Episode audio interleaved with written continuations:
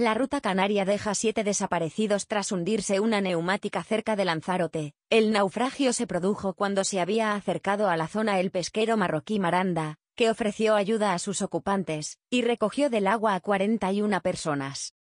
El aviso por calor en Canarias continúa este lunes. La Agencia Estatal de Meteorología mantiene para es lunes avisos amarillos por temperaturas máximas en las islas orientales, mientras que la calima afectará a medianías y zonas altas de Canarias.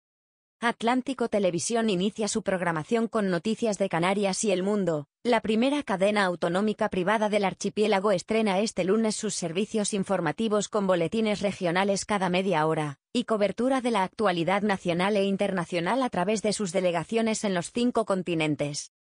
Los colapsos de tráfico y el ruido de las guaguas en Santa Cruz pone en pie de guerra Ramón y Cajal. Vecinos y comerciantes acusan al ayuntamiento de convertir la calle en una vía de servicio al coincidir hasta siete rutas de Titsa en la zona sin consultar antes ni respetar nuestro descanso.